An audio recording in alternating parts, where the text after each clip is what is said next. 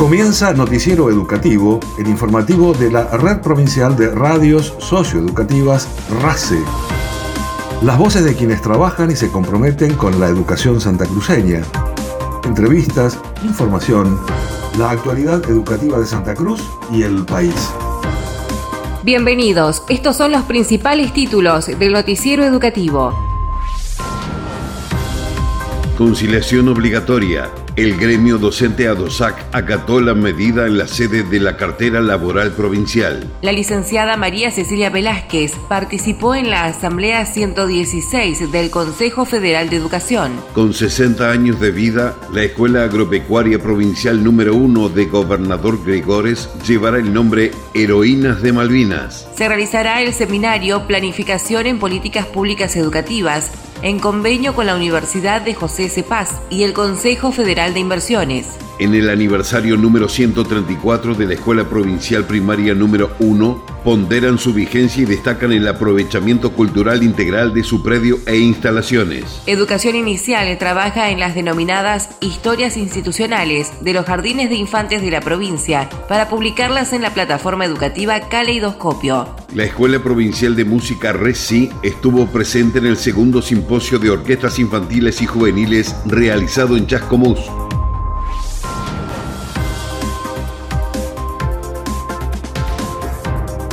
En la sede del Ministerio de Trabajo, Empleo y Seguridad Social, se realizó el viernes una nueva instancia de conciliación obligatoria entre el Consejo Provincial de Educación y el gremio docente ADOSAC. La autoridad laboral puso en conocimiento el objetivo de la convocatoria y remarcó la imperiosa necesidad de retomar el diálogo. También propuso continuar trabajando de manera conjunta apostando al diálogo y buena fe. En ese contexto, ADOSAC manifestó la intención de acatar la conciliación y propuso fecha para llevar adelante la negociación paritaria con el objeto de tratar el incremento salarial para los trabajadores y trabajadoras del sector docente. La Escuela Agropecuaria Provincial número 1 de Gobernador Gregores cumplió el sábado 19 de marzo 60 años de vida. Se trata de la única institución de este tipo en la provincia de Santa Cruz que funciona con la modalidad de internado, recibiendo a adolescentes de toda la Patagonia.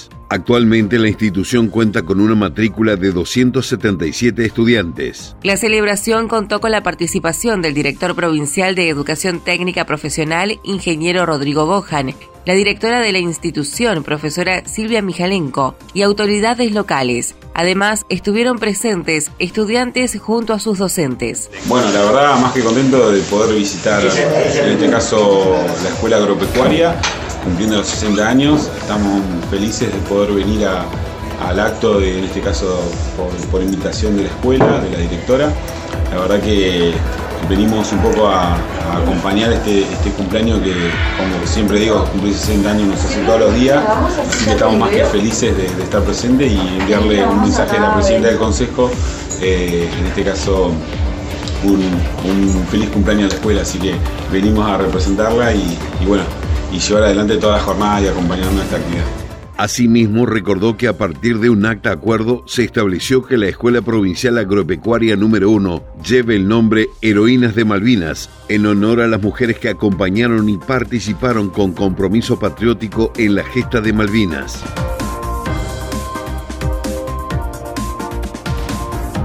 El viernes 23 de marzo a las 18 horas, bajo modalidad virtual, se realizará el seminario Planificación en Políticas Públicas Educativas, Desafíos y Estrategias desde la gestión del sistema educativo público al acompañamiento en el aula, destinada a directores de niveles y modalidades, equipos regionales, coordinadores, supervisores, directores y rectores. El evento es coordinado por los especialistas Guillermina Salce y José Cohen y surge del proyecto Fortalecimiento de Políticas Públicas del Consejo Provincial de Educación de la provincia de Santa Cruz, estrategias y líneas de acción para el desarrollo del Plan Quinquenal 2022-2026. Esta actividad formativa se efectúa en convenio con la Universidad de José Cepaz y el Consejo Federal de Inversiones.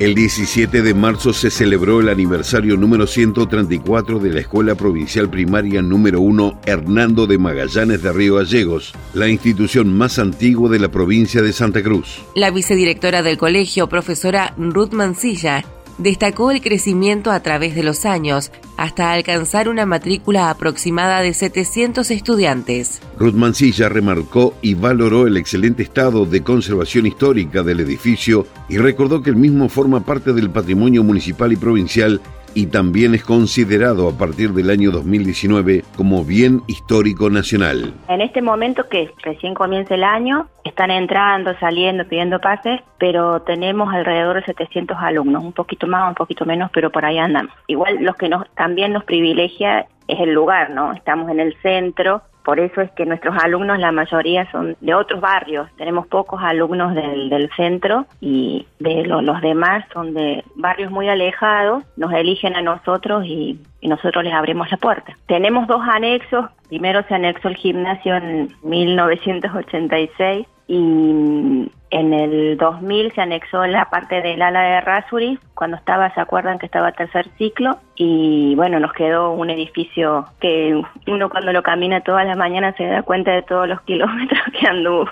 Es un edificio grande, está bien conservado, se lo va manteniendo. En este mes estuvieron eh, soldando las ventanas, así que ahí vamos. Yo no sé si la gente lo, ha podido recorrer o los exalumnos, pero todos esos ventanales, esas galerías vidriadas, es muy lindo. Forma parte del patrimonio municipal, del patrimonio provincial y lo último fue en el 2016 hubo un proyecto de la diputada Yani donde nos declaran bien histórico nacional, que la placa la pusieron en el 2019. Desde el año pasado, sabrán, tenemos nuevos vecinos. En la casita de la esquina funciona justamente el Instituto Barbería, que es un instituto creado por el Consejo Provincial de Educación para promocionar todo lo que tiene que ver con Santa Cruz. Y en la otra esquina en la casa creada para el director de la escuela está el museo. Es un complejo educativo muy importante para la ciudad también. Mancilla subrayó también la importancia para la localidad el complejo educativo en el predio de la escuela número 1, el cual incluye también al Museo de Arte Eduardo Minichelli y al Instituto Doctora Elsa Mabel Barbería, el cual está realizando, entre otras tareas, un relevamiento histórico a partir de la documentación archivística de la institución. Directivos, docentes y equipos de supervisión de los distintos jardines de infantes de la provincia realizaron un encuentro virtual con el propósito de profundizar las acciones a implementar durante el presente ciclo lectivo.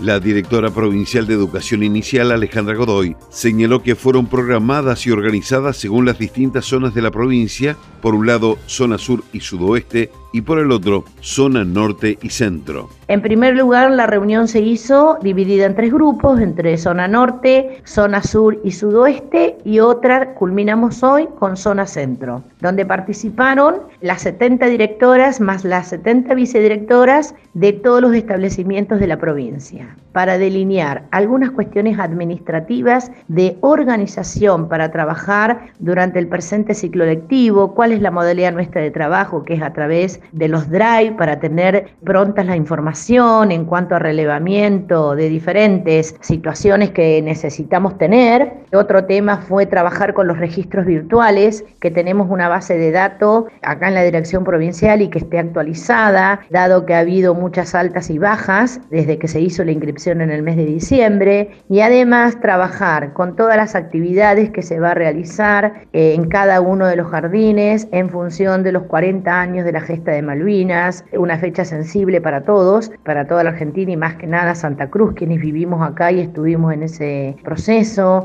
donde cada una pueda llegar a invitar, como tenemos papás muy jóvenes, pero quizás algún abuelo, algún tío, algún vecino que haya estado en ese momento, que participó activamente, trabajando o no, puedan tener la visita de esas personas, obviamente con todos los protocolos, en los establecimientos para contar su experiencia personal a los pequeños, trabajar muy fuertemente qué pasó el 2 de abril, conocer nuestras Malvinas. Bueno, en el nivel inicial con este tema trabajamos muchos contenidos, desde lo ambiental, el área social, natural, bueno, cantidades, todo lo que se te puede ocurrir, porque hay mucho para trabajar desde el lugar geográfico donde están nuestras Islas Malvinas, exposición de trabajo, bueno, todo lo que van a hacer, quedamos en que cada jardín de infantes va a presentar a su supervisora las actividades previstas, como visita a los museos, visita a la plaza, qué actividad van a participar, si es que alguna va a participar con bandera de ceremonia y demás, algún acto central que haya en cada localidad por este día. Y además, otro trabajo que estamos haciendo y lo teníamos pendiente es una historia institucional de cada jardín de infantes,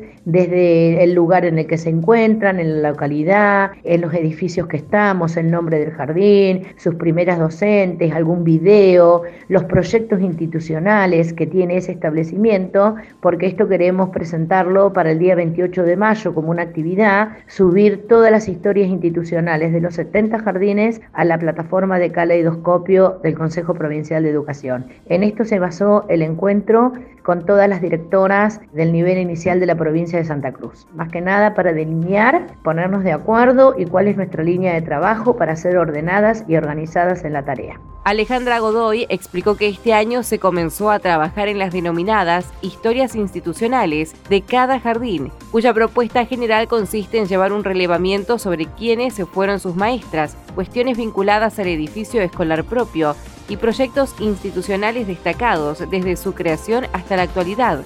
La idea es publicar estas historias en la plataforma educativa Caleidoscopio el 28 de mayo, Día de los Jardines de Infantes.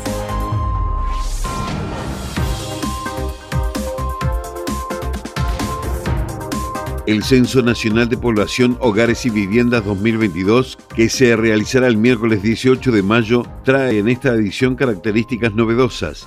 El secretario de Planeamiento Estratégico de Santa Cruz, Mario Rodríguez, fue entrevistado en el programa Conexión RACE que se emite por Radio Nacional Lago Argentino y explicó que es el operativo más importante que despliega el país por la magnitud de la participación y el esfuerzo de todos los ciudadanos. El censo es bimodal y también acá para en el caso de Santa Cruz va a tener tres etapas. La etapa virtual que comenzó hoy y va a estar disponible el miércoles 18 de mayo que es el feriado nacional. El miércoles 18 de mayo va a ser la etapa presencial, pero en el caso de las áreas rurales, ¿sí? Eh, todas las personas que viven en, en el campo concretamente se pueden censar de manera virtual, pero la parte presencial va a comenzar en Santa Cruz a mediados de abril. Aquí van a tener esas tres etapas. Hoy empieza la virtual, a mediados de abril para todo lo que son áreas rurales comienza de manera presencial, se van a ir a todas las estancias de la provincia y luego el 18 de mayo se hace el censo tradicional en todo el país. El funcionario Mario Rodríguez explicó que en esta oportunidad será bimodal para aquellos que tienen acceso a Internet y en mayo en formato presencial, acotando los tiempos en cada hogar. El lema del censo 2022 es y una de las novedades es que en menos de media hora se podrán adelantar más de 60 preguntas desde el celular u otro dispositivo electrónico con servicio de Internet. El funcionario provincial dijo que todo indica que los próximos censos serán virtuales.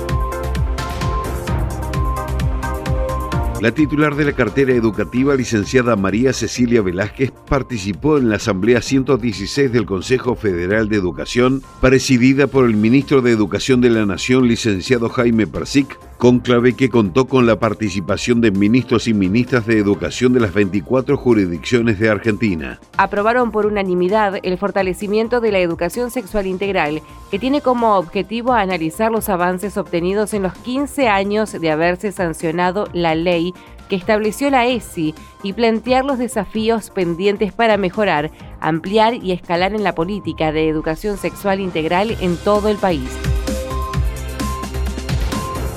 En la reciente asamblea del Consejo Federal de Educación también se presentó el Plan Educativo Anual 2022 que a través de tres ejes garantizará el acceso, permanencia y egreso de los estudiantes en todo el territorio nacional, el fortalecimiento de los procesos de enseñanza y aprendizaje y del sistema educativo en su conjunto. El Consejo Federal de Educación resolvió que el primer día hábil siguiente al primero de mayo de cada año, las y los estudiantes de tercer año de la secundaria de todos los establecimientos educativos de gestión pública y privada realicen la promesa de lealtad a la Constitución Nacional. También se aprobó la resolución para la Ley 27.652 de trayectorias educativas afectadas por la pandemia COVID-19, que establece la coordinación de acciones entre las 24 jurisdicciones y la cartera educativa nacional para la revinculación, acompañamiento y fortalecimiento de las trayectorias escolares en todas las instituciones educativas. Con esta medida se busca afianzar los lazos entre la escuela, las familias y la comunidad a fin de sostener el vínculo entre estudiantes y la escuela. El Consejo Federal de Educación acordó renovar el programa federal Aulas Talleres Móviles, que contará con 23 nuevos trailers para seguir llevando capacitaciones a todos los rincones del país y se aprobó la designación de las representaciones en los consejos consultivos CFE y consejos de ley 26026. Finalmente se hizo entrega de materiales educativos para el abordaje del 2 de abril, Día de los Veteranos, las Veteranas y los Caídos en Malvinas. La Junta de Clasificación de Nivel Inicial y Especial del Consejo Provincial de Educación llamó a inscripción especial hasta el martes 22 de marzo y únicamente por correo postal para cubrir cargos de maestra, maestro de grado, de título 9 que no posean legajo en la misma para cubrir cargos en la Escuela Especial número 12 de Puerto San Julián disponibles en el portal de la cartera educativa educacionsantacruz.gov.ar. Se recuerda que aquellos docentes que hayan enviado su documentación para apertura de legajo al 30 de junio de 2021 o 10 de febrero del corriente año que solo deberán presentar ficha de inscripción estatutaria con fecha actualizada. Para enviar las inscripciones y consultar dudas, deberán dirigirse a la Junta de Clasificación de Nivel Inicial y Especial en Avenida Presidente Néstor Kirchner, número 1530 de Río Gallegos, teléfono 02966 43 1536. La Escuela Provincial de Música RECI estuvo presente en el segundo simposio de orquestas infantiles y juveniles organizado por la Fundación Soijar en Chascomús, provincia de Buenos Aires, y tuvo como propósito la co-construcción de oportunidades ante los desafíos que sus proyectos transitan frente a los efectos de la pandemia COVID-19. La directora general de Educación Artística del Consejo Provincial de Educación, Viviana García Pacheco, dijo que el encuentro funcionó como un instrumento de educación ciudadana y promoción humana, cuyo eje transversal de trabajo fue la comunicación aplicado a lo cultural, educativo y social. Felices de comentarles, como siempre, que nos ponemos a trabajar y, obtenemos estos logros, que dos profesores de la Escuela Provincial de Música RECI con sede en Río Gallegos y sede Caleta Olivia, participaron de la segunda edición del simposio Soijar. Ustedes saben que el Consejo de Educación tiene un convenio firmado con la Fundación de Orquesta Escuela de Chascomús y este simposio siempre se hace y se, se repiensan las prácticas y se generan proyecciones en relación a las agrupaciones musicales infantiles y juveniles porque repensar las prácticas implica también repensar el diseño de nuevos instrumentos para fortalecer la educación ciudadana, la promoción humana, el desarrollo de comunidades, ¿no? a través de la música. Este simposio se realizó en el mes de febrero en la ciudad de Chascomús. Participaron nuestros docentes, Bruno Vargas de la sede San Benito de Orquesta Latinoamericana y el profesor Juan Hermosilla también de la Orquesta Latinoamericana que tiene sede en Caleta esos dos días, además de encontrarse con otros docentes que piensan y que como nosotros, ¿no? como parte del consejo, que, que, la música es una herramienta y la orquesta es una herramienta de construcción de ciudadanía que implica ejercer derechos y también asumir responsabilidades en cuanto a la comunidad donde estamos insertos, tuvo varios puntos importantes. Eh, se trabajó en exposiciones, por ejemplo, cómo abordar proyectos desde una experiencia en relación a la discapacidad. También compartimos experiencias, compartimos experiencias en relación a la gestión cultural de lo que hace una orquesta en una provincia, en este caso la provincia de Río Negro. También fue muy importante el abordaje de la actividad de la orquesta del primer día. Yo explico que la orquesta del primer día es fundante porque es como que eh, niños, niñas, jóvenes, jóvenes se acercan a, las sedes de la escuela RECI y ese primer día es fundamental para nosotros, porque ese primer día tienen que sentirse maravillados y atraídos y convocados por esta propuesta musical colectiva. Representando a Santa Cruz, participaron los profesores Bruno Vargas de la Orquesta Latinoamericana con sede en el barrio San Benito de Río Gallegos y Juan Hermosilla de la Orquesta Latinoamericana de Caleta Olivia. Nacionales. Reunidos en el Consejo Federal de Salud, los ministros de salud de todo el país reforzaron la necesidad de seguir utilizando el barbijo en espacios interiores y mantener los ambientes ventilados, mientras que también acordaron suspender la obligatoriedad del cumplimiento del distanciamiento de dos metros. El COFEI se informó después de su reunión que tanto el comité de expertos que asesora al Ministerio de Salud de la Nación como la Mesa de Trabajo Salud Educación, de la que participan la Organización Panamericana de la Salud, la Sociedad Argentina de Pediatría y UNICEF, han recomendado continuar con el uso obligatorio del barbijo incluyendo los ámbitos escolares dada la época del año y la posible circulación concomitante de distintos virus respiratorios. La recomendación del COFESA se conoció luego de que los distritos de Mendoza, Tierra del Fuego y Ciudad de Buenos Aires decidieran el carácter optativo del barbijo a partir del lunes próximo. El ministro de Educación Jaime Persic informó que desde ahora cada jurisdicción educativa podrá tomar la decisión de utilizar el barbijo o no en línea con lo que decidan sus ministerios de salud.